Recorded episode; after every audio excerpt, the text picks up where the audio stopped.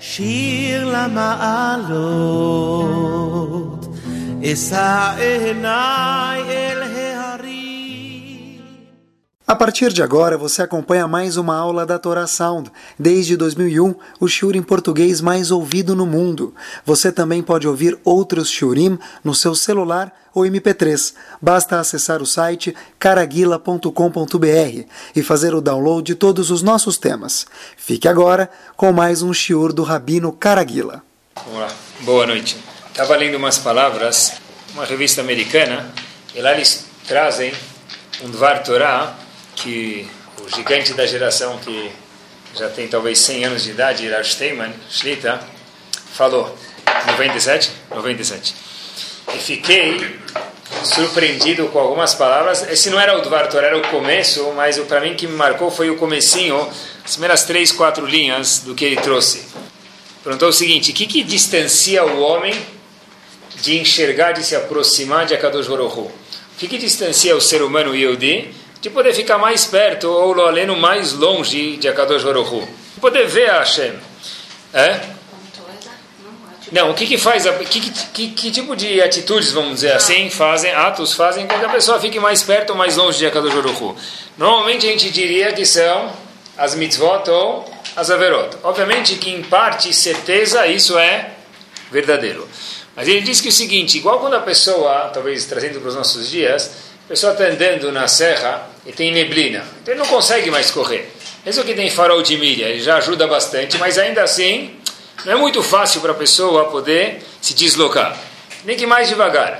Qual que é a neblina ruhani espiritual que existe? Ele diz o seguinte, é muito importante lembrar isso, que as midot que a pessoa tem, os traços pessoais que a pessoa tem, se isso não caminha de acordo com o manual de instruções da Torá Kedoshá, isso faz com que a pessoa fique longe de Hashem, se afaste de Akadosh Baruch Hu, inclusive se a pessoa cumpre a Torá. Quer dizer que uma, pode existir uma situação que a pessoa cumpre as mitzvot e ainda assim essa pessoa pode estar distante de Akadosh Baruch Hu. Por quê?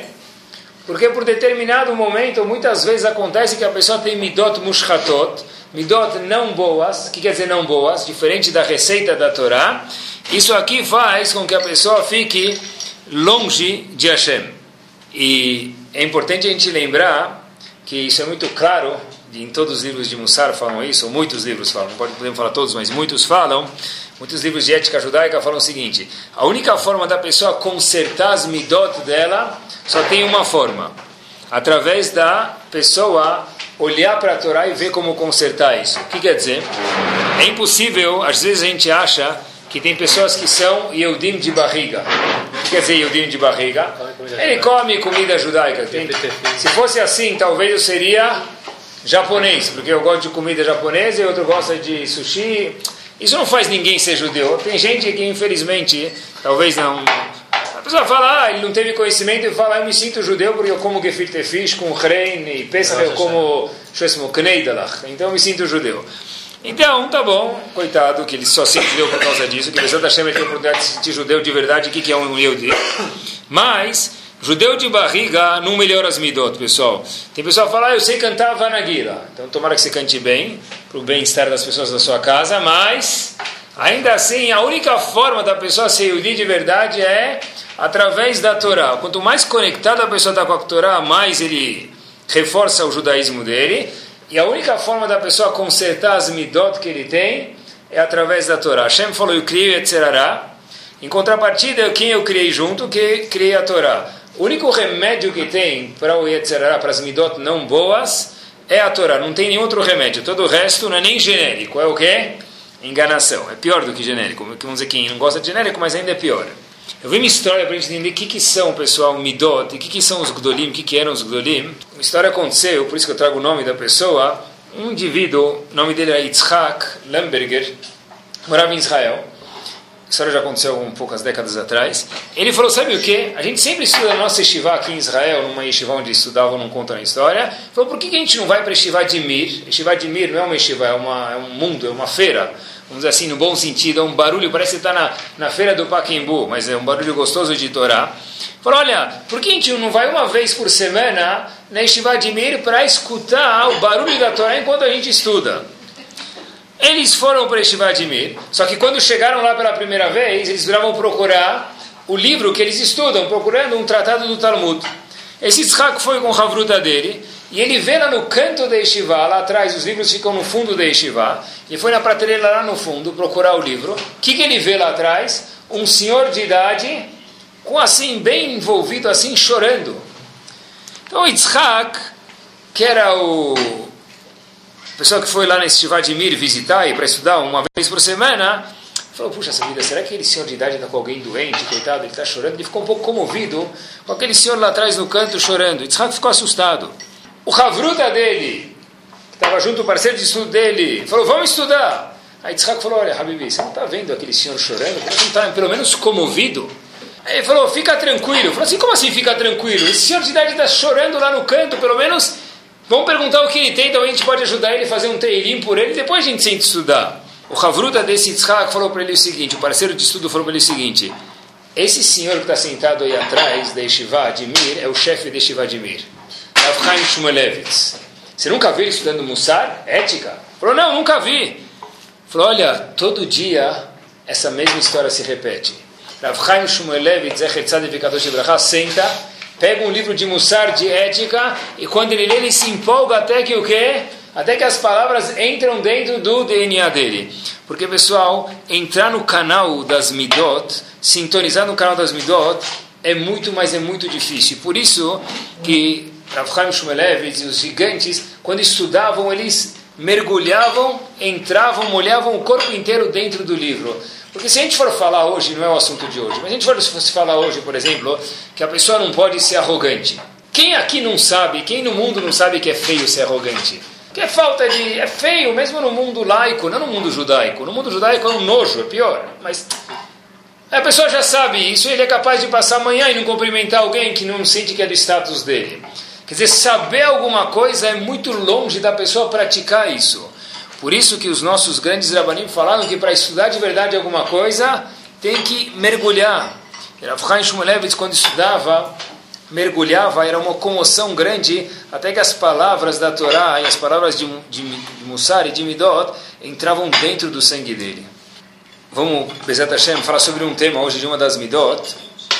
A gente sabe que o primogênito dentro da Torá tem alguns privilégios. Por exemplo, essa é a Lahá. Se uma pessoa tem quatro filhos, vamos dizer quatro filhos homens, então a herança é dividida por cinco e o primogênito ganha dois quintos da herança. Por quê? Porque existe um conceito na Lahá que o primogênito ele é vamos dizer assim, especial, vamos chamar. Ele tem um pouco, não é que os outros não são gente, Deus me livre, não é isso que dizer, mas está escrito lá que o primogênito tem alguns privilégios que os outros não têm. Obviamente que se a gente for ver, quem é o primeiro filho de Yaakov? Reuven. Reuven é o primogênito. Então, se um primogênito qualquer já tem um privilégio, Reuven, que é uma das doze tribos, que é o primogênito de Yaakov, certeza que ele tem que ter algum privilégio, pelo menos que as outras 11 tribos não vão ter. A Torá fala para gente que ele sim tem, só que ele perdeu esse privilégio. Então a gente conhece a história, eu vou lembrar vocês. Por que ele perdeu o privilégio? A Torá conta para gente o seguinte: quando faleceu Rachel, uma das esposas de Yaakov, Reuven era filho de Yaakov também. Quando faleceu Rachel, uma das esposas de Yaakov, Reuven falou o seguinte: Olha, até agora meu pai Yaakov tinha a cama dele na tenda de quem? Rachel. Agora que ela faleceu, antes que a tenda dele vá parar na casa de uma das concubinas, na tenda de uma das concubinas, eu, Reuven, quero prezar o respeito da minha mãe Leá, e portanto vou mudar a cama do meu pai Yaakov para a casa, para a tenda da minha mãe Leá. Yaakov foi lá e mudou a tenda. E Hashem ficou muito bravo com isso. Reuven, obrigado, Reuven, melhor dizendo, mudou a tenda de Yaakov, pai dele. E Hashem ficou muito chateado com isso, e com isso ele perdeu todos os privilégios que um Bechor tem, que um primogênito tem. O Rav de Brisk tem um livro chamado Beta Levi, e ele traz o seguinte texto do Talmud, em Masechet Shabbat, na página Nun Rei. Está escrito que Reuven, quando mudou a cama do pai dele Yaakov para a tenda da mãe dele Leá, Agmará fala o seguinte: o que, que ele fez? Elbon e Motavá. Ele foi para zelar pelo respeito de quem? Da mãe dele. Para manter a dignidade da mãe dele. Então qual foi o erro dele? Como que Hashem ficou chateado com ele? Se a tenda do, se o pai dele estava com a cama na casa, na casa de Rachel, que era que ele mais gostava, tudo bem. Mas agora que Rachel faleceu, o mínimo que eu, filho, eu venho preciso fazer o quê? Mudar a tenda, de, a cama dela, dele para quem? Para a tenda da minha mãe Leá. O que aconteceu agora? Ele mudou isso para cuidar do cavô, da honra da mãe dele. E daí que Hashem ficou muito bravo, ele perdeu todos os privilégios que um primogênito tem. Mais ainda, existe uma mitzvah de kibbutz, Havaia é o quinto mandamento. E diz o Rav de Brisk, certeza que antes de Reuven agir, ele pensou que esse era o correto, e de fato ele sim era o correto. Rav Brisk fala um riduz gigante no livro dele, Beta Levi, o que, a forma, a, o jeito que, o que ele fez estava correto, o ato que ele fez estava correto, de tirar a cama do pai dele para a tenda da mãe dele, Leá. Então, qual é o problema? O que aconteceu de errado aqui? Porque ele foi cobrado e porque ele perdeu para sempre os privilégios? Porque os Koanim não saíram de Reuven? Perdeu o privilégio para sempre. Está escrito que o problema não foi o que ele fez, mas foi como ele fez, diz o Betrevi. O que ele fez, ele fez 100%. O ato que deveria ser feito estava completamente correto. Como foi feito isso? Foi feito com um pouco de caça, um pouco de nervosismo, ou podemos falar assim também, com falta de paciência. No momento que houve uma das midot que a gente vai falar hoje, Bezat Hashem, única, falta de paciência ou nervosismo, tanto faz, o que aconteceu é que o ato estava correto de mudar a cama da, do pai dele para a tenda da mãe dele, Leá, mas pelo fato que ele foi impaciente, ele ficou nervoso, isso gerou com que para sempre o pavio curto, vamos falar assim em português, se é que a gente pode falar assim do gigante Reuven, o pavio curto que ele teve fez com que para sempre os Koanim não saíssem mais dele. Por quê? Porque ele era o primogênito. A vodá do Betamigdash devia sair dele, ele devia trabalhar no templo. Perdeu porque o ato estava certo, mas a forma com a qual foi feita, com a falta de paciência, com o caos, com o nervosismo, fez com que ele perdesse o privilégio de ser um coelho. Sabe que, só para a gente ver Pessoal, todo mundo sabe que não pode ficar bravo. Por isso que a gente falou que a gente tem, tem que dar um pouco mergulhar no assunto para ver se entra no sangue, pelo menos que entre no meu. Take it easy é muito fácil falar para as pessoas. E obviamente, entre parênteses, que a Gumara fala, sempre que você vê alguém nervoso, a pior coisa do mundo que você pode falar para ele é o quê? Calma. Porque ele vai te dar um tapa na cara e falar, eu estou nervoso? A Gumara fala em Brachot, em alguns outros lugares, Emeratzim lo leadam beshat kassor cara tá bravo, sabe o que você faz? Pega o iPhone, pega o iPad, vai escutar música, vai longe, espera 10 minutos, quando você vê que ele está parecendo que ele está voltando ao normal de novo, conversa com ele. Enquanto ele ou ela está nervoso, foge, porque agora não vai dar. O que, que você falar, bumerangue, vai e volta. Então, mas falar Teikiriz é muito fácil. Mas o Shulchan Aruch reconhece quanto é difícil a pessoa ser paciente. Vou falar para vocês duas ou três alahot, pessoal. No Shulchan Aruch, se a gente abrir, em Alachot Kriyat no Siman 62, está escrito o seguinte, ele traz do Talmud isso em Brachot, uma pessoa que lê o Kriyat Shema de forma pausada, vou dar alguns exemplos, está escrito que Metzanim Logehinom, Barmenan, se essa pessoa tem que cair no, no, no contrário do Olamabá, no contrário do paraíso, Hashem vai esfriar aquilo para ele. Por quê? Porque já que é tão difícil a pessoa falar o Kriyat Shema devagar, se ele se esforçou para falar devagar, qual vai ser o mérito dele? Vai ter ar-condicionado no guinão dele lá. Mas que mérito que é esse? Deve ser que a pessoa ser paciente, ser calma é tão difícil que o prêmio, a lambuja, é muito grande. Qual é o exemplo que o Shohan Ruch traz? Ele traz alguns exemplos, né, que são alahot. Quando a pessoa fala o Kriyat Shema, ele fala Bechol Levavecha. Se eu ler de uma forma não muito pausada, Bechol Levavecha, eu engoli o último lamed de Bechol com o primeiro de Levavecha. Bechol Levavecha. É Bechol Levavecha. Eu pronuncio os dois lameds. Por exemplo, Al Levavchem. Se eu não ler Al Levavchem e ler Al Levavchem, eu engoli um lamed sem fazer brachá. Outro exemplo que ele traz, Bechol, ou Bechol Levavchem. Se eu ler seguido, é Bechol, vírgula, Levavchem. Esev Besadecha. A última letra da primeira palavra e a primeira da próxima são iguais. Então, em vez de ler Esev Besadecha, eu vou ler Esev Besadecha. De novo, engolir um Bet também. Kanaf Petil. Termina com Pei e começa com Pei. Se eu ler seguido, em vez de ler Kanaf Petil, eu leio Kanaf Petil, eu engoli. Tem uma outra lahá que ele não traz lá, mas vale a pena a gente falar, a gente está falando sobre isso, é Hamotzi Lechem Min Haaretz. Porque se eu falar, não muito rápido, mas sem ser pausado, é Hamotzi Lechem Min, eu engoli o mem, sem antes fazer a brachá. É Lechem, mais o mem, Min Haaretz. Todos esses são exemplos que está escrito que a pessoa que leu o Kriyat Shema devagar, esse último não está no Kriyat Shema Lechem Haaretz, mas se a pessoa lê o Kriyat Shema devagar, Metzanim Logeinom, esfriam para ele lugar não agradável. Mas por que isso? Porque deve ser que é tão difícil, não está escrito, mas acho que é essa a resposta, tão difícil a pessoa ser calma, tão difícil a pessoa segurar a rédea, que a Shem falou, olha, o prêmio dessa pessoa tem que ser grande também. Só no Shema ou da Ah, está escrito, que, tá escrito no Kriyat Shema, está escrito Talmud e Johanov falam sobre o Kriyat Shema.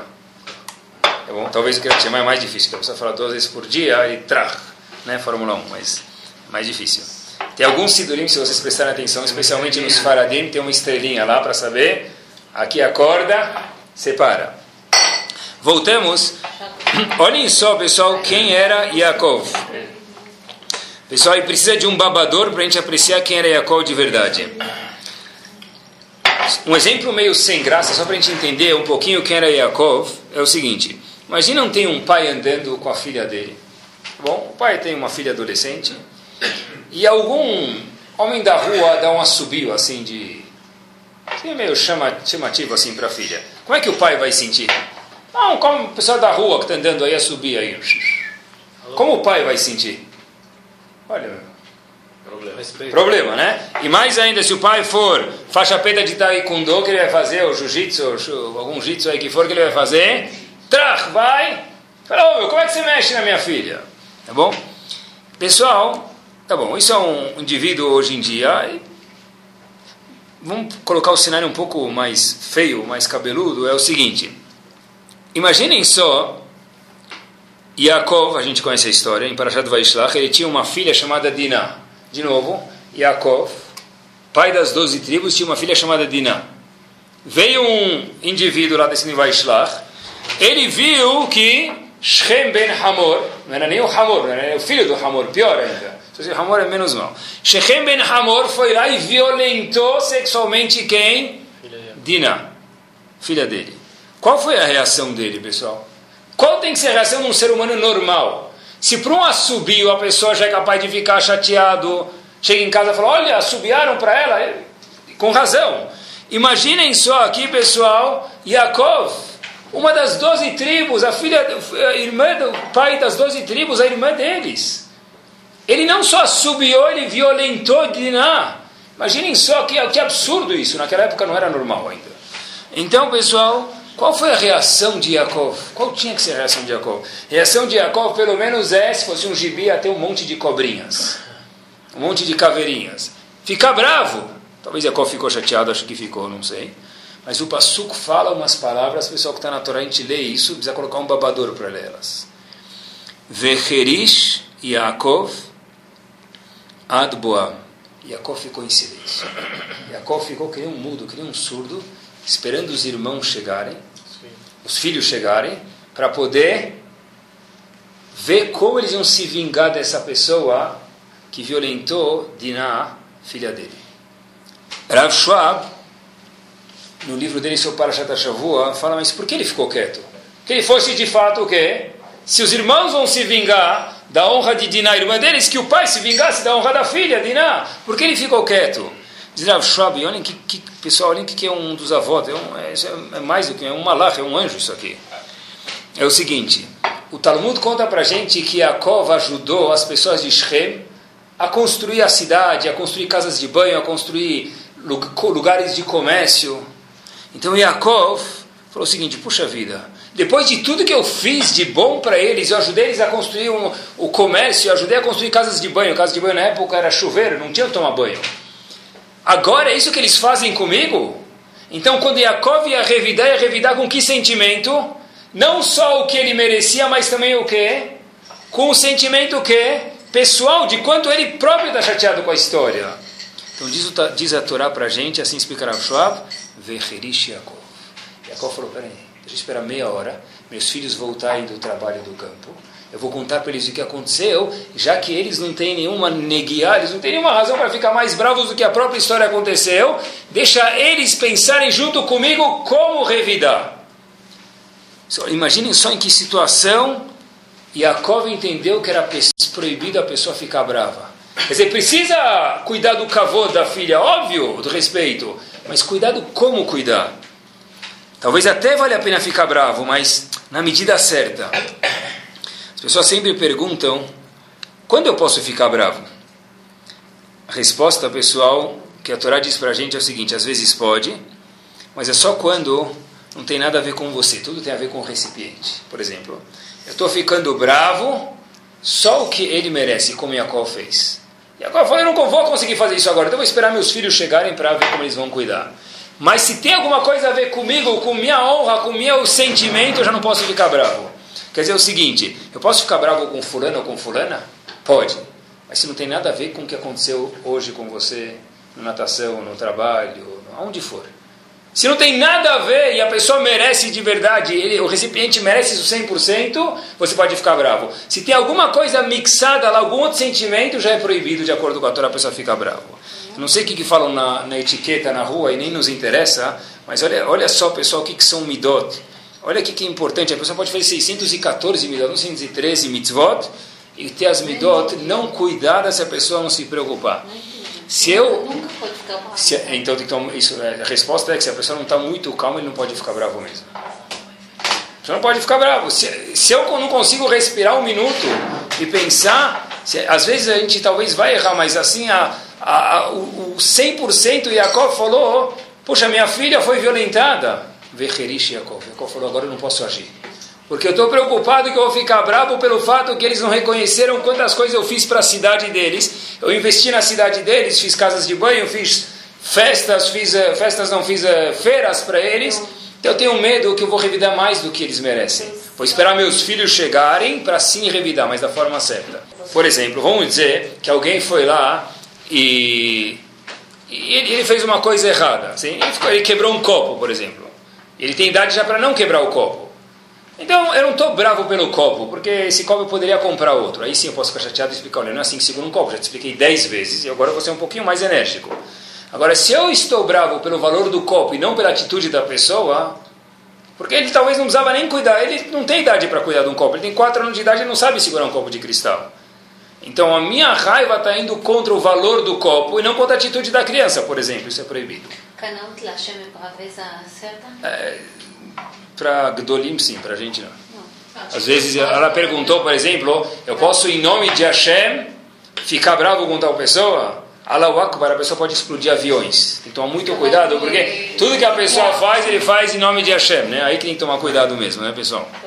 Tá? Só para a gente ver, pessoal, mas os Gdorim, sim, a gente, acho que não. É, se a gente for ver, pessoal, no Shulchan Aruch, vi mais uma lei, estava procurando no Shulchan Aruch, para a gente ver quando o caso, quando o nervosismo está envolvido, o que, que acontece? Será que um professor pode ficar bravo com o um aluno? Se explicou para o aluno uma vez, duas vezes, três vezes, meia dúzia de vezes, já está com capa do super-homem. Seis vezes já expliquei para ele. Já deu, né? Mereço o diploma mais que o diploma, a medalha, o troféu. O indivíduo não entendeu. Tem tudo no Shulchan Aruch. Tenho agora eu permissão de ficar bravo com ele, professor, para com o aluno? Se o Shulchan Aruch depende. Se ele prestou atenção e não entendeu, você pode, não quer explicar de novo, não explica, mas é proibido, diz o Shulchan Aruch, asur lichos é proibido ficar bravo com o aluno. Porque, friamente pensando, que culpa o aluno tem? Que culpa o aluno tem? Que hoje ele está com a cabeça distraída ou que ele não tem o que certo para entender essa matéria? Quer dizer, é proibido alahá no Shulchan Aruch, igual não pode andar de carro no Shabbat. É proibido no mesmo Shulchan Aruch está escrito ficar bravo com alguém que não entende, se ele tentou prestar atenção. Se ele não tentou, talvez seja outro caso de Shulchan Aruch, mas no caso que a pessoa tentou, ele tem dificuldade, por qualquer razão, é proibido a pessoa ficar bravo com ele. Olha até onde vai o Kas nas alahot, pessoal. Mais uma alahá que tem a ver com Kas, procurando. A gente já falou, se só tem a ver com o filho. Se não tem nada a ver com a duplicata, não tem nada a ver com, com o pneu que furou hoje de manhã, não tem nada a ver com o personal trainer que falou que ia vir, eu me troquei, cheguei lá em cima e justo hoje ele não veio. Se não tem nada a ver com isso, aí pode. Tem que, tem que isolar tudo para depois ficar bravo, pessoal. Eu já, me dá dois minutos, eu vou explicar a Bezat Hashem um pouquinho melhor. Mas só mais uma alahá para a gente ver no Shulchan Aruch, no Código de Leis, até onde o Kas ele entra dentro das alahot também, porque isso é importante estar na, na, nas alahot. Uma pessoa foi lá e, gentil, ele deu tzedakah para alguém, está escrito no Shulchan. Só que ele deu bravo. Falou, tá bom, tá bom, você já veio na minha casa 25 vezes esse mês, quer dizer, contou o ano inteiro deu 250. Já veio aqui e falou que faz um ano que você não vem. Eu, te, eu lembro de você que faz três meses atrás. Eu já sei que você veio. Então foi lá, ficou bravo com a pessoa, falou: tá, pega e some daqui. Ou ele deu para ele e falou: tá, pega, vai embora. Isso é chamado que ele deu com cas. Diz o Shulchan Aruch, a pessoa não recebe mérito por um penny que ele deu, se ele deu com cas. Ah, mas é difícil não ficar com cas? Muito bom, adorei a frase. É difícil. Se a pessoa falou que é difícil é porque ele está vivendo o estilo fantástico. E é difícil mesmo. Por isso que o mérito é tão grande. E se a pessoa melhorar 1% do cas dele, já valeu o shiur. Mas olha que forte, pessoal. Alguém que dá tzedakah, pode ser que ele deu um milhão de dólares de tzedakah, que é muito. E se a pessoa deu com cas, deu com má vontade, Diz o Shulchan Aruch, vai chegar lá em cima e a pessoa não foi acreditada por um centavo do que ele deu. Olha, enquanto Kas entra na equação da Torá e de Mitzvot, do Shulchan Aruch, da vida do Yehudi. Parece que Kas, quando estava preparando o shur, pensei, talvez Kas seja antítese à Torá, pessoal, quando não é do jeito certo, na forma certa, obviamente. E cuidado, a gente tem que tomar cuidado, porque às vezes o Kas vira rotina. Toda noite eu já escutei de alguns pais, obviamente que não estão aqui, não vão escutar o estilo, por isso que eu posso falar, e não, não foi do presente momento, que, poxa vida, toda noite, sabe como eu faço para meus filhos fazerem lição, ou dormir, ou bater? Vai lá, solta o leão do Simba Safari que eles dormem. Eu viro o bicho que eles vão dormir. Estava lendo numa revista que talvez não sei se dá para fazer isso, mas estava escrito assim: lição de casa para os, para os filhos é um dever, vírgula. Para os pais, um grande prazer. Assim falou um escritor famoso do Brasil. Eu não sei de onde, eu não sei onde ele mora. Eu sei que ele nunca teve filhos, talvez. ou, ou, ou, os filhos dele já, já, já é bisavô. Mas, tá bom, talvez é difícil que lição de casa seja um prazer, mas good. Mas eu, meus filhos só vão dormir no tapa. Meus, meus filhos só vão fazer lição de casa no tapa. Quer dizer, eu já entendi que a única forma de fazer as coisas acontecer no CAS, isso quando vira rotina, para tirar qualquer rotina, ainda mais uma rotina tão feia quanto essa, pessoal, cola coesqueiro, ouvida vodazerá, o Talmud compara isso com alguém que faz idolatria, isso aqui é muito, muito difícil, pessoal. O pessoal tem que acordar e piscar uma luz amarela na frente dele e falar, peraí, tem alguma coisa errada aqui. A pessoa tem que usar a criatividade. Como fazer, não sei. Porque o Talmud fala, em leragzar Elaragzanuta bilvad. Uma pessoa que fica brava, o que, que ele ganha? Só raiva. Ele acha que conseguiu fazer alguma coisa, sim conseguiu por período limitado. Amanhã, quando os filhos crescerem, eles vão falar: ó, pronto, tudo que você me educou, põe no banheiro, dá descarga e vai embora. Porque eu não quero. Tudo que não foi educação, foi aqui no, no chicote. Sim? Se você vai para o Sea Aquarium e para o Sea World, como funcionam as, as baleias? Como elas fazem trapezismo lá? É no chicote? Não, é uma sardinha. Algumas são 20 sardinhas, outras 200 sardinhas. Mas não vai no chicote. Por que não vai no chicote? Porque no chicote não funciona. Tem que ser com sardinha. E cada criança tem a sardinha dela. Meu filho me mandou hoje de manhã uma frase e falou: Aba, vê se acha algum lugar no teu shiur. Falei: qual? E a frase era a seguinte: é, motorista de caminhão estava escrito no para-choque. Continua o mesmo, só o tamanho do brinquedo mudou. Antes era um carrinho pequeno, agora eu quero motorista de caminhão. Mas é isso mesmo. Tem que achar formas de dar sardinha, de dar caminhão, dar jeitos para instruir. Talvez tem que ser mais. Uh, a pessoa tem que limitar, mas ficar bravo não é a solução. Se conta essa história. Uma pessoa que era próxima do Rav Shlomo Zalman Auerbach perguntou para ele qual que, que ele sente que foi assim que ajudou ele muito na tzlachá, no sucesso dele da Torá. Obviamente que fora que ele ficou dias e noites mergulhado estudando em Torá e revisando o que ele estudou, mas emocionalmente perguntou a essa pessoa qual você acha, Rav, que foi o sucesso para sua tzlachá. Rav Shlomo Zalman Auerbach falou uma coisa que parece brincadeira. Mas ele falou o seguinte: o copo de leite e os abraços da minha mãe, cada vez que eu chegava em casa, isso que me fez emocionalmente ser a pessoa saudável que eu sou. A pessoa falou ele, ah, fala sério, vai, copo de leite da tua mãe e Huggen Kisses, o que, que é? Hershey's aqui? que ele deu um chocolate para ele, a buçacana. Isso que, que é isso? Se o Shlomo Zal não pode, vou repetir. Cada vez que eu chegava em casa, minha mãe preparava um copo de leite e deixava lá umas bolachinhas e perguntava se está tudo bem, se estava comigo dois minutos. Isso me fez emocionalmente ser quem eu sou. Não que a mãe dele falava provavelmente, toma rápido o leite que o motorista está embaixo esperando para ir para a natação. Não que a mãe dele falava, está muito tranquilo hoje, deixa eu ver tua agenda, deve ter um monte de bilhete aí, você deve ter colocado chiclete no cabelo da professora. Assim, é um copo de leite e duas bolachinhas, está tudo bem com você? Dois minutos. Depois vai para a natação. O Shlomanzão na aura, o gigante pessoal da geração passada. Isso mesmo, foi isso que de uma foi o contrário do caso, foi o amor, foi a proximidade. Isso que me fez emocionalmente ser quem eu sou. Eu dormia com um sentimento gostoso, foi muito mais fácil de enfrentar minha vida. Eu vi numa. Contaram isso numa. Sabe que a Gudat Israel é um movimento muito forte nos Estados Unidos, Israel também, mas nos Estados Unidos é muito, muito forte que dirige a parte educacional do, da Torá nos Estados Unidos eles dão as coordenadas para todas as yeshivot e escolas de quais têm que ser as metas desse período. Um orador contou o seguinte, que havia um menino de 15 anos de idade, estava numa sinagoga, e o Rav de Ponovich, Rav Kahneman, que, foi Rav, que fundou a Yeshiva de Ponovich, que existe até hoje, em Israel, ele chegou para esse menino e falou, eu tenho Yortzeit, Yortzeit é quando o dia do falecimento. Eu queria, existe um costume da pessoa ser Hazan naquele dia. Está escrito que isso é muito bom para ele chamar do falecido, para a alma do falecido. O Rav de Ponovich falou para esse, esse menino, olha, eu gostaria de que você me quebrasse um galho e ver se eu posso ser Hazan, porque eu não sou daqui, você é daqui. Queria que você vê se eu consigo ser Hazan. Só uma reza. O menino foi correndo, obviamente, você vê que o Rav de Ponovich quebrou um galho. E o Rav foi Hazan. O Rav de Ponovich foi Hazan, estava indo embora da sinagoga estava de passagem naquela sinagoga. O menino vai correndo atrás dele e fala: Rav, já que eu fiz uma gentileza para o senhor, eu queria que o senhor também pudesse fazer uma gentileza para mim. O Rav de Ponovich falou: Como eu posso ser recíproco, agradecer, ter a Karatatov pelo que você me conseguiu um lugar para ser razana aqui? Disse o menino: Olha, eu não tenho pai. Minha mãe trabalha muito para poder fazer a gente crescer e pagar nossas contas. Eu gostaria que o senhor fizesse uma brachá para que minha mãe conseguisse ter, para nascer sustento de uma forma um pouco mais tranquila. Assim contou um orador numa das reuniões de Agudat de Israel. Terminou o orador contando essa história, saibam todos vocês, disse o orador, que passaram-se décadas e essa criança que o de Ponovich deu, essa brachá, sou eu.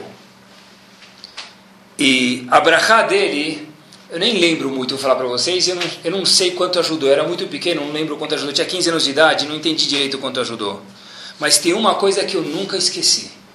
Depois que o Rav de Ponovich falou algumas palavras em hebraico que eu não entendi, talvez foi a brachá que ele falou para minha mãe, ele pegou, me deu um abraço, ficou me segurando durante um minuto, que eu, muitas vezes, quando via meus amigos, na escola, quando via os pais dar um abraço neles, e eu não tinha pai, eu sofria, mas o abraço do Rav de Porovitch de um minuto me fez sentir que eu tinha algum lugar um pai no mundo, mesmo que ele não era meu pai. A diferença de Cas é carinho, pessoal. A diferença de Cas é ser um pouco mais carinhoso com os filhos, com as pessoas ao nosso redor. Cas assusta as pessoas. Quando alguém fica nervoso, dá medo, pessoal. Quando tem alguém nervoso perto, o que a pessoa tende a fazer? Está na rua, tem alguém nervoso. É legal de longe ficar olhando. Qual vai ser a próxima que ele vai apresentar? Filma, coloca no YouTube, vai ficar milionário. Mais uma Majnun aí na rua. Mas dá medo. Quem quer ficar perto de um funcionário louco, de um patrão louco, de uma esposa louca, de um marido bravo? Ninguém aguenta. É pior do que a bruxa com a vassoura. Sem a vassoura, a pessoa já é pior do que a bruxa com a vassoura. O Talmud conta pra gente que uma pessoa brava ele faz hilo no Shabat. Por quê? Diz o Talmud para a gente é o seguinte: o indivíduo chega para a esposa e fala: acendeu a vela de Shabat? Se ela falar que não, Sherita, ele mata ela. Então ela fala que sim, vai escondido, já começou Shabbat, e acende a vela de Shabbat. Passou o pôr do sol, ela vai e acende. Por que ela fez isso? Diz o Talmud, culpa dele. Ele falou tão bravo com ela que essa vez justo ela esqueceu. Mas ela tem tanto medo dele que o caso, o nervosismo, gera Hilul Shabbat. Outra coisa que o Talmud diz pra gente, uma pessoa que tem cas gera que a mulher não fica nidá. Por quê? Aconteceu que a mulher errou na contagem dela, do ciclo dela, alguma coisa, ela não foi no mikve naquela noite. Deixou para a noite seguinte, devia ter ido terça, foi quarta. E aí, como você não foi no mikve? Não, hoje eu fui no mikve. Ela entra embaixo do chuveiro, molha a cabeça, sai do mikve. Ele não sabe onde ela estava. Ele teve relações com a mulher. Não que a mãe dele falava provavelmente, toma rápido leite que o motorista está embaixo esperando para ir para natação. Não que a mãe dele falava, está muito tranquilo hoje, deixa eu ver tua agenda, deve ter um monte de bilhete aí, você deve ter colocado o chiclete no cabelo da professora. Assim, é um copo de leite e duas bolachinhas, está tudo bem com você? Dois minutos. Depois vai para natação. O Shlomonzão na aura, o gigante pessoal da geração passada, isso mesmo, foi isso que de uma foi o contrário do caso, foi o amor, foi a proximidade, isso que me fez emocionalmente ser quem eu sou. Eu dormia com um sentimento gostoso, foi muito mais fácil de enfrentar minha vida. Eu vi numa. Contaram isso numa. Sabe que a Gudat Israel é um movimento muito forte nos Estados Unidos, Israel também, mas nos Estados Unidos é muito, muito forte, que dirige a parte educacional do, da Torá nos Estados Unidos eles dão as coordenadas para todas as yeshivot e escolas de quais têm que ser as metas desse período. Um orador contou o seguinte, que havia um menino de 15 anos de idade, estava numa sinagoga, e o Rav de Ponovich, Rav Kahaneman, que foi que fundou a Yeshiva de Ponovich, que existe até hoje, em Israel, ele chegou para esse menino e falou, eu tenho Yortzeit, Yortzeit é quando o dia do falecimento. Eu queria, existe um costume da pessoa ser Hazan naquele dia. Está escrito que isso é muito bom para ele chamar do falecido, para a alma do falecido. O de Ponovich falou para esse, esse menino, olha, eu gostaria de que você me quebrasse um galho e ver se eu posso ser Hazan, porque eu não sou daqui, você é daqui. Queria que você vê se eu consigo ser Hazan. Só uma reza. O menino foi correndo, obviamente, você vê que o Rav de Ponovich quebrou um galho. E o Rav foi Hazan. O de Ponovich foi Hazan, estava indo embora da sinagoga estava de passagem naquela sinagoga. O menino vai correndo atrás dele e fala: Rav, já que eu fiz uma gentileza para o senhor, eu queria que o senhor também pudesse fazer uma gentileza para mim. O Rav de falou: Como eu posso ser recíproco, agradecer, ter a cara tató pelo que você me conseguiu um lugar para ser razana aqui? Disse o menino: Olha, eu não tenho pai. Minha mãe trabalha muito para poder fazer a gente crescer e pagar nossas contas. Eu gostaria que o senhor fizesse uma brachá para que minha mãe conseguisse ter, para nascer sustento de uma forma um pouco mais tranquila. Assim contou um orador numa das reuniões de Agudat de Israel. Terminou o orador contando essa história, saibam todos vocês, disse o orador, que passaram-se décadas e essa criança que o de Ponovich deu, essa brachá, sou eu. E a brachá dele eu nem lembro muito, vou falar para vocês, eu não, eu não sei quanto ajudou. Eu era muito pequeno, não lembro quanto ajudou. Eu tinha 15 anos de idade, não entendi direito quanto ajudou. Mas tem uma coisa que eu nunca esqueci. Depois que o Rav de Ponovich falou algumas palavras em hebraico que eu não entendi, talvez foi Abraha que ele falou para minha mãe, ele pegou, me deu um abraço, ficou me segurando durante um minuto, que eu, muitas vezes, quando via meus amigos, na escola, quando via os pais dar um abraço neles, e eu não tinha pai, eu sofria, mas o abraço do Rav de Porovitch de um minuto me fez sentir que eu tinha algum lugar um pai no mundo, mesmo que ele não era meu pai. A diferença de Cas é carinho, pessoal. A diferença de Cas é ser um pouco mais carinhoso com os filhos, com as pessoas ao nosso redor. Cas assusta as pessoas. Quando alguém fica nervoso, dá medo, pessoal. Quando tem alguém nervoso perto, o que a pessoa tende a fazer? Está na rua, tem alguém nervoso é legal de longe ficar olhando. Qual vai ser a próxima que ele vai apresentar? Filma, coloca no YouTube, vai ficar milionário. Mais uma Majnun aí na rua.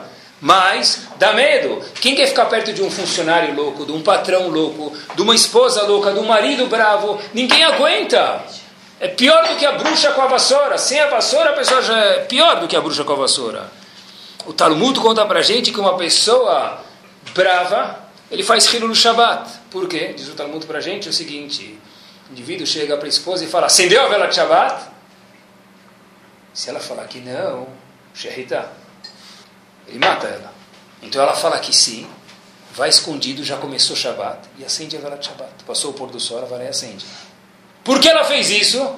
Diz o Talmud, culpa dele. Ele falou tão bravo com ela que essa vez justo ela esqueceu. Mas ela tem tanto medo dele que o caso, o nervosismo, gera Hilul Shabbat. Outra coisa que o Talmud diz para a gente, uma pessoa que tem cas gera que a mulher não fica nidá. Por quê? Aconteceu que a mulher errou na contagem dela, do ciclo dela, alguma coisa, ela não foi no mikve naquela noite. Deixou para a noite seguinte, devia ter ido terça, foi quarta.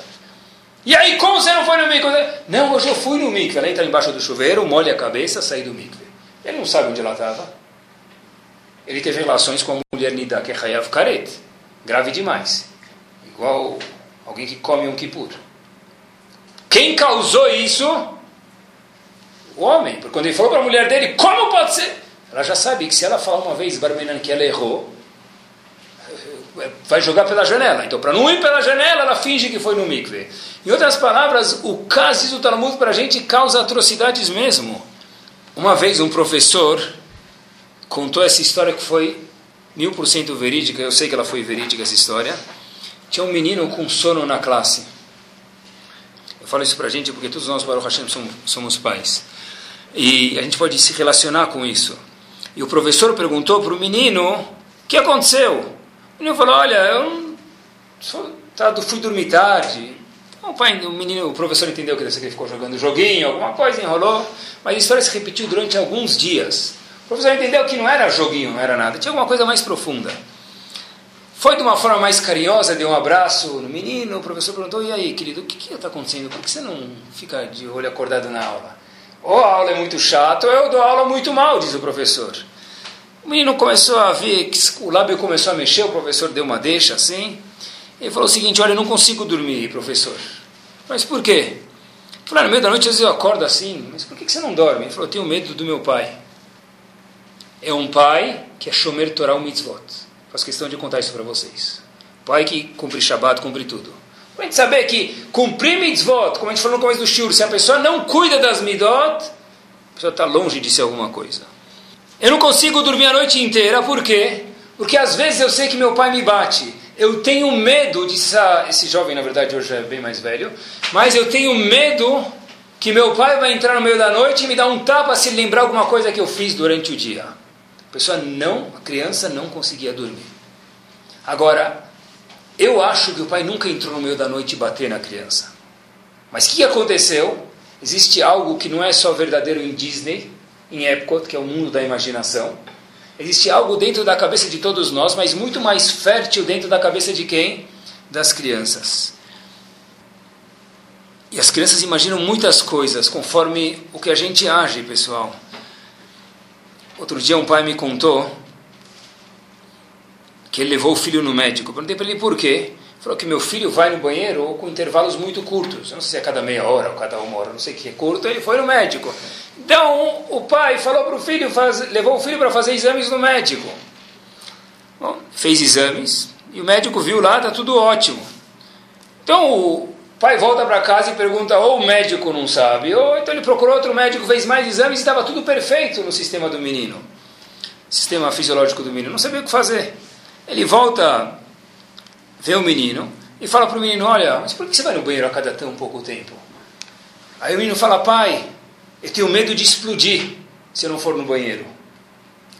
Aí esse pai chega para mim e fala: Rabino, vou te contar uma coisa que eu fico com muita vergonha de mim mesmo quando meu filho falou isso. Uma vez, meu filho, eu vi que ele estava segurando as necessidades para ir no banheiro. E eu falei para ele num tom bem forte: Olha, se você segurar suas necessidades, algum dia você vai explodir. E depois de muitos meses eu descobri de exames que meu filho não tinha nada. Eu que era o causador de tudo. Porque eu falei para meu filho que se você não for no banheiro, ele vai explodir. Só olha até onde vai a imaginação das crianças. E é um ciclo isso. Uma vez eu vi uma historieta, não sei se aconteceu, mas o empresário chega em casa, todo está no trabalho, melhor dizendo, o diretor vem e grita com ele. O que o empresário faz? Vem para casa, e chega a ter uma surpresa em casa, o almoço super caprichado, o que, que ele faz? Dá um berro na esposa como que ela gasta tanto dinheiro para o almoço de dia de semana. Ele recebeu de quem? Do diretor. Soltou na esposa. A esposa, o que acontece? Fica brava e guida com quem? Pior do que com as crianças, com quem? Com a empregada. Quem vai sofrer, pessoal? O marido. Porque se ela não tiver empregada em casa, razito do marido. Quer dizer, quando o CAS termina, a gente vê o CAS, a gente vê na casa, vê algum lugar onde a pessoa pode soltar o CAS, o nervosismo. Mas onde aconteceu lá em cima? Porque normalmente a pessoa que recebe o nervosismo não tem nada a ver com a história. Onde começa lá? Já que eu recebi bronca de não sei quem, eu vou soltar meus cachorros em quem? Em quem eu posso. Se eu soltar no meu patrão, vou perder o emprego. Então o que, que eu faço? Eu solto os meus cachorros em quem eu posso. Mas isso é grave. Como que quebra esse ciclo, pessoal, de CAS? Às vezes uma boa piada quebra o gelo um pouco. Alguém vem e fala, quanto você gastou? Fala, poxa, hoje eu, eu pensei em gastar Louis Vuitton, comprar bolsa, mas eu não comprei, eu não comprei. Quebra uma piadinha, tem que ser a piada engraçada, obviamente, mas às vezes uma piadinha, um bom humor quebra um pouco essa, essa raiva. Sabe que até viu um colega que trabalha comigo, falou que uma vez o marido todo dia voltava para casa e lavava prato. Todo dia voltava, lavava prato. E um amigo dele falou para ele, olha, acabou de casar você acostumar a tua esposa assim, amanhã ela vai montar em cima de você e você vai fazer o trabalho de casa e o trabalho de, da parnassá. Meu, que não, nunca se viu o marido lavando o prato, que vergonha. Eu falei, puxa, mas já estou lavando faz uns três meses, como é que eu vou fazer agora com minha esposa? Ele falou o seguinte, olha, chega em casa e grita assim, bate na mesa e fala, acabou! Ela vai se assustar. E, obviamente, ela vai ficar com medo e você nunca mais vai precisar lavar prato. Então o marido chega em casa, bonzinho, pega o detergente lá, começa a lavar a, a, a louça, cria coragem, respira, fala, eu vou, eu vou, eu vou. Ele bate assim na mesa e fala, agora acabou. A mulher está falando no quarto, escuta assim, vem com aquelas pegadas lá. e aí ele fala para ela, ela fala para o marido, que, que acabou? Fala, não, não, é que acabou o detergente, eu estou procurando, não sei onde tem mais. Em outras palavras, tenta quebrar o humor um pouquinho, ou fica longe. Só não pode deixar esse ciclo repetir, porque ele é um ciclo vicioso que infelizmente acontece, não com razão, porque é errado, mas é difícil mesmo, mas acontece em muitos lares, a gente tem que tomar cuidado. Sabe que outro dia eu fui fazer um exame ergométrico, e daqui todas aquelas perguntas lá que Baruch Hashem a gente já coloca não. Tem marca-passo, bater, tal, a gente Baruch Hashem agradecendo a Hashem já coloca não. Fui fazer o exame, ele coloca um monte de eletrodos aqui e tal, parece tá monitorado. Aí o indivíduo fala, podemos começar? Eu falei, pode. Falou assim, ah, eu esqueci de fazer uma pergunta para o senhor para colocar no exame. O senhor é estressado? Eu acho que não. Ele falou, tá bom. Aí começou o exame, eu falei, olha, não, agora eu vou fazer uma pergunta para você. Tem alguém que vem aqui e fala que ele é estressado? Aí ele fala, não. Todo mundo que vem aqui fala que não é estressado. Eu falei, então o que adianta essa pergunta? Ele falou, não, senhor. É que muita gente vem aqui com a esposa ou com os filhos. E aí eu pergunto, o senhor é estressado? E o pai fala, não. E a esposa fala, claro que ele é. Vem morar na casa para você ver. O filho fala, claro que ele é. Né? Quer dizer, a pessoa própria não percebe, mas a pessoa que está do lado, a Hazita, o Korban, não percebe. E já que nós terminamos Baruch Hashem Purim, enchemos os armários de bala, biscoito, o dono da Guaraná nunca vendeu aquela Guaraná caçula como vende hoje. Aquelas balas, vende, vende cerveja como nunca vendeu. Só que um mês depois de Purim, no calendário judaico, uma novidade para vocês, vem Pesach. Eu vou contar para vocês uma história que tem a ver com o caso do Rebbe de Vishnitz. O Rebbe de Vishnitz, gigante, uma das Hassidut gigantes em Estados Unidos e Israel. O marido chegou para ele e foi reclamar que ele limpou a casa, tudo como ele estudou na Alechá e como escutou do próprio Rav, do Rebbe de Vishnitz que tem que se cuidar de Hametz. Acho que Nazim especial é muito mahmir, é muito mais cuidadoso ainda. O Uremá é muito mais cuidadoso que o legislador de Ashkenazim. Então ele é muito cuidadoso. E tem uma coisa que eu vi que minha esposa não fez. O Rebbe escutou isso e não se comoveu. Então, problema, Rabino, o senhor explicou para a gente, está explicando que minha esposa não está não tá seguindo tudo que está acontecendo aqui. Eu queria que o senhor sentasse aqui com a gente e explicasse para minha esposa quanto que realmente é grave. E o Rebbe não estava, você estava escutando assim. O marido falou, olha, eu queria que o senhor explicasse para ela o quanto que isso é grave. Aí o Rebbe falou para ele, eu já escutei, Rabino. Eu só queria que te explicar que Hametz é proibido, mas Kas também é proibido. E se precisar comparar Kas, nervosismo, com Hametz, não que pode comer Hametz, Deus me livre, mas Kas é muito mais grave. Então, se for uma Humrah de Hametz versus Kas, eu acho que é melhor você abrir mão da Humrah desse rigor do que ficar bravo. Quantas vezes, pessoal, isso vira uma prática antes de Pesach? Porque eu quero, eu quero. Se você quer, faz. Se você vai impor sobre os outros, talvez eles façam. E se eles não fizerem, Kas é muito mais grave do que Hametz. Só que Hametz é muito mais fácil de fazer, a gente sente bem mais. Eu sou bem mais macho man. Mas é muito mais. Kas é muito mais grave. Uma vez, veio, tinha um Rev de Abt, Rev Heschel, e as pessoas vieram arrecadar. Ah, uma pessoa veio bater na porta dele para arrecadar fundos lá para alguma instituição. E a esposa falou: Olha, meu marido não está. E quando ele não está, eu, eu não, sei onde tem. Eu tenho 10, 12 dólares aqui, mas eu quero te ajudar um pouco mais. Era antes de Pesach. O que, que a esposa do Rebbe de Abt fez? Deu um pouco de matzá para esse Ani. Só que que matzá ela deu? Matzá shmurá que o marido fez. O que, que ela vai fazer agora? Se ela vai contar para o Rav, vai dar problema. Então o que ela falou? Coloca outra matzá, ele não vai perceber. Colocou nos no ceder outra matzá. E passou o ceder, ninguém viu Leshanabá Birushaim Abunuyá, todo mundo contente, Afikoman, todo mundo feliz. Durante Holamoed Pesach, veio um casal com um problema de Shalom Bait para ele. E o marido queria pedir o que dá o gate para a mulher, estava com um problema grave. Qual o problema? Falou, olha, minha esposa cozinhou. Sabem que Ashkenazi não comem gebroch. Sabem que é gebroch em árabe? Não tem tradução, eu vou explicar para vocês. Ashkenazi, alguns racídicos, não molham a matzá em algum líquido, na água, por exemplo. Não molham na água. Então, esse marido falou para o o seguinte, minha esposa cozinhou a comida que eu como na mesma panela que uma vez ela molhou matzá. O Rebbe de Abt chamou a esposa dele e falou para ela o seguinte: Rabanit, qual matzá você colocou faz dois, três dias atrás no meu ceder de Pesach? Aí ela olhou, começou, a matzá é a matzá. Pode falar, era matzá shmurá que eu fiz ou era uma outra matzá? Ela explicou que ela tinha dado matzá sem querer para outra pessoa e, ela entendeu logo que o Rebbe o quê? Tinha visto isso no Seder, só que Siag le Shtika ficou quieto, não ficou bravo. Então disse o Rebbe para esse casal o seguinte, olha que interessante. Você vê, minha esposa nem percebeu que eu sabia que trocou as matzot shmurot. Percebeu? Você quer se divorciar por uma que cozinhou na panela um gebroch, shaharoch?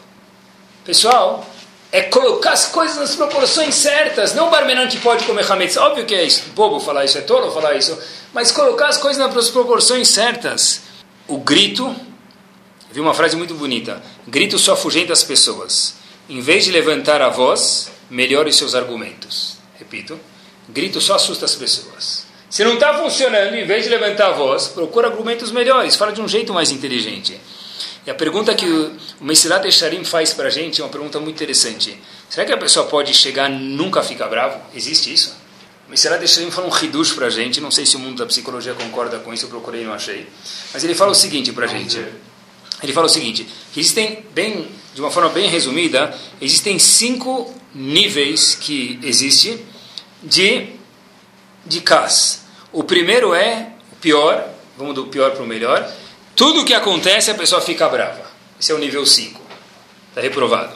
Nível 4, ele fica bravo por algumas coisas, já é um super passo adiante.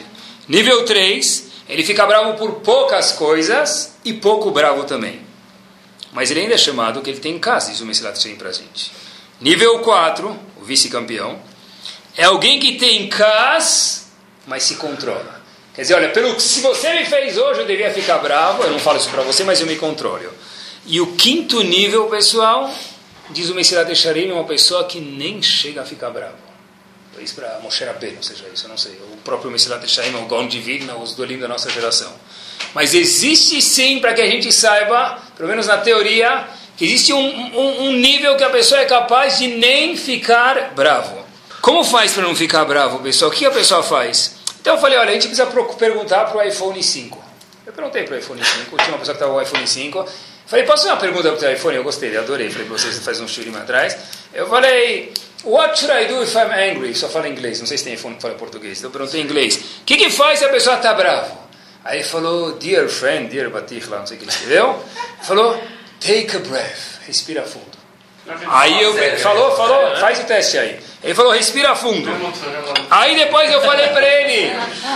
Aí eu falei, mas deixa eu fazer um teste. Aí eu falei, but I'm still angry, eu ainda estou bravo.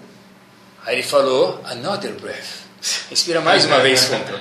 Obviamente que eu não estava bravo, senão provavelmente ia jogar o celular no chão. Mas a ideia que tem aqui, pessoal, é respirar fundo e soltar. Está escrito em técnicas mesmo. Respira fundo e solta. E olhem que fantástico. Como chama uma pessoa brava em hebraico? Haron Af. Shani Haronaf. Fica bravo pelo nariz, não fica bravo pela orelha. Oh, Não existe bravo pelo nariz. Porque a raiva um pouco deve ser que tem a ver com o nariz. Lefio iPhone Shlita. O que, que ele falou para a gente? Respira fundo e solta. Isso é um exercício. Você quer ficar bravo, Habibi? Pega uma pedra, um, um caqueblos, morte ele, respira fundo e solta. Isso é para cu cu cuidar do cãs. Pega uma música. A pessoa vai lá, eu acho que também para não ficar bravo tem que ser mais realista. Ele chegou na porta da sinagoga, tô bravo, porque eu não achei lugar para estacionar. Habibi, como é que você achou que antes da hora da reza, você tinha lugar para estacionar em Genópolis sem dar uma volta no quarteirão? Isso é ser realista. Eu fiquei bravo porque eu fui daqui para o clube e peguei trânsito. Onde você mora? Em Marte, com Jetsons? Em São Paulo tem trânsito. Em São Paulo tem trânsito. Quer dizer, se a pessoa é um pouco mais realista, ele não fica bravo porque ele sabe que é assim. Ah, eu, eu vi meus filhos fazendo bagunça em casa e eu fiquei bravo. Você caiu na história do Sheva Brahot. Casamento é lindo, casamento é sacana. É verdade, mas também tem as crianças fazendo bagunça, o copo que quebra, o cachupe na parede, o kibbená no teto, todo mundo sujando. Acontece isso. Sim? Quando a pessoa é um pouco mais realista, ele cai na real, o câncer ele, ele diminui, mas muito, muito, muito. As pessoas às vezes falam.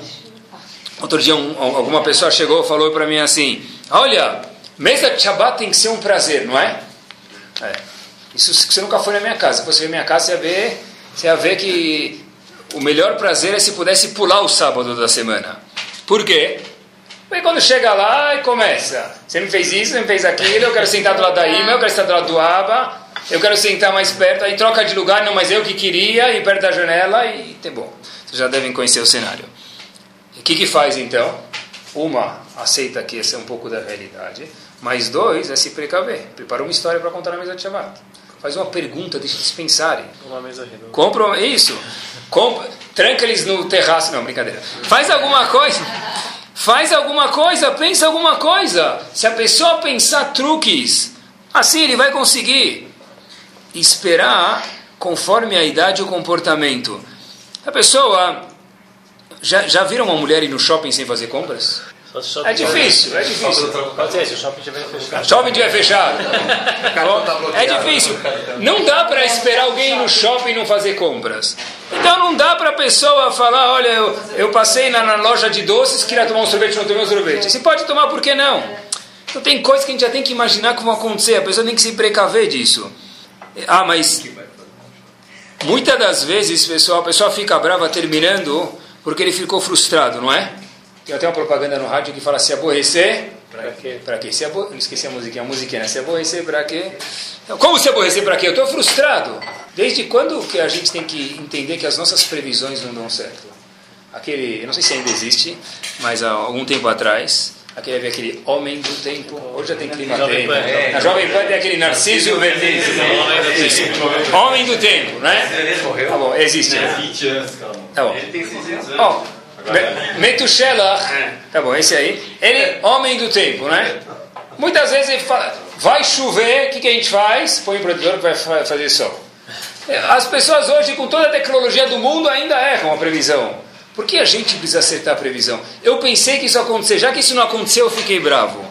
Quem falou que nós temos que tomar o partido de Akadosh Baruch Hu? A pessoa tem que entender que nem tudo vai acontecer do jeito que ele quer. A pessoa que entende, pessoal, que nem tudo tem em Akadosh Baruch Hu, entende que nem tudo vai de acordo com o que ele quer, aí sim a pessoa tem um pouco mais de chuvadata, um pouco mais de calma, menos chances da pessoa ficar afoita. Só para a gente ver como que tudo de fato, o pessoal não precisa nem contar isso, mas tudo está nas mãos de Hashem. A gente termina com essa história. Uma vez uma pessoa foi falar numa organização de uma instituição em Lakewood, nos Estados Unidos, contou a seguinte história que aconteceu. Havia um casal, marido e esposa obviamente, que já estavam casados faz alguns anos sem filhos. E passaram-se 10, 12 anos. E ele falou, olha, o marido falou para a esposa, a esposa falou para o marido, eu acho que dos exames que a gente fez, dá para a gente ter filho, só que eu com você não dá certo e você comigo não dá certo. Eles se gostavam muito, mas pensaram muito, falou, acho que a solução para a gente é você casa com outra, com outro, e eu caso com outra mulher. Só que tinha um problema, o marido era Cohen, então os Rabanim falaram, olha, você tem que pensar muito bem, porque se você divorciar a tua esposa, mesmo que vocês dois aceitaram, um Cohen nunca pode casar de volta Com ela. com ela, e o Cohen não pode casar com nenhuma divorciada. Ninguém pode casar de volta com a mesma esposa se ela já casou com outro, mas um Cohen não pode casar com uma divorciada. Pensaram, foram, voltaram, e o pior problema é que eles, entre aspas, que eles se gostavam muito, mas decidiram que era para o bem geral da nação, o quê? Se divorciar. Se divorciaram, mas os dois se gostavam muito ainda, mas falaram a gente vai se desvincular para poder poder achar cada um outra metade e ter filhos. Dois meses depois, ligou o irmão, a história aconteceu, da ex-esposa, o cunhado, né, ex-cunhado, e falei, como vai? Tudo bem, fala como tá a minha ex-esposa, tal, ela tá... tá- Ele falou, tava te ligando, tal, eu falei, eu imagino que ela deve estar meio chateada, eu também tô, mas a gente pensou tanto antes de fazer isso. E o cara começa a engasgar, eu falei, aí? Fala, não, é que, é que, é que, é que, vai... Fala! Tá. É que a tua ex-esposa está grávida. E ele lembrou que ele é um Cohen. E não vai poder casar de volta. Ele não sabia o que fazer, o que ele fez? Foi para o Kotel Amaravi fazer tefilá para Kadosh Baruch Hu. Perguntou para Rabanim, Rabanim falou, olha, Habibi, não existe brecha na Laha. Essa Laha é assim, está escrito preto no branco. Um Cohen não pode casar com uma mulher divorciada. Foi no Kotel e fez tefilá, fez tefilá e começou a chorar e estava chorando, sentou lá no chão, parecia uma pessoa que estava abandonada. Veio um senhor de idade e falou para ele, que está chorando? Falou, olha, tal história, tal, começou a contar, mas falou, já perguntei para Rabanim, não tem o que fazer, é um problema de Allahá e não, não tem nenhuma solução dentro da Torá para isso. Falou, por que você não vai conversar com teus pais? Falou, meus pais vão fazer? Meus pais sabem que eu me divorciei tudo, o que, que eles vão fazer para mim? Meus pais nem são religiosos. Ele falou, não, mas conta para eles. O indivíduo voltou para casa, contou para os pais, os pais começaram a chorar junto com ele. Ele falou, olha, tá vendo? Escutei o senhor de idade, em vez de ser um chorando, agora são três. Não solucionou nada. Os pais sentaram e choraram, choraram, choraram, choraram. E o filho falou, mas calma, não, não, não queria deixar vocês chateados. Aí os pais falaram para ele, olha, a gente entende muito bem a sua situação, meu filho. Falou, por quê? Falou, porque a gente passou pela mesma situação. Eu e sua mãe, a gente estava casado por mais de 10 anos, a gente também não teve filho. O filho falou, uau, puxa, e agora vocês me entendem, vocês estão vendo meu sofrimento?